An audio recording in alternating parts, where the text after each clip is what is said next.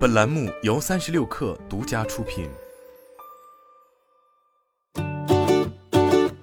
本文来自三十六氪作者李晓霞。此前，爱彼迎爱彼迎中国宣布将关闭中国大陆业务时，曾表示将固本培元，全面服务于出境游。七月八日，爱彼迎中国对外发布出境游产品全面升级，从中长住体验升级、全面保障升级以及无障碍沟通升级三方面入手，为后疫情时代出境旅游的中国游客提供服务。据中国旅游研究院发布的《中国出境旅游发展年度报告（二零一九）》数据显示。二零一九年，中国境外游的游客达到了一点四九亿人次，比往年增长了百分之十四点七。中国游客在境外游当中消费超过一千三百亿元，增速达到百分之十三。可以说，中国游客境外游对于爱彼迎而言意味着更大的机会。爱彼迎中国业务负责人孔植秋也表示，出境游业务始终是爱彼迎中国长足发展的内核。疫情前，中国已成为世界上最大的旅游客源国。而随着近期各国家地区逐步放宽出入境政策，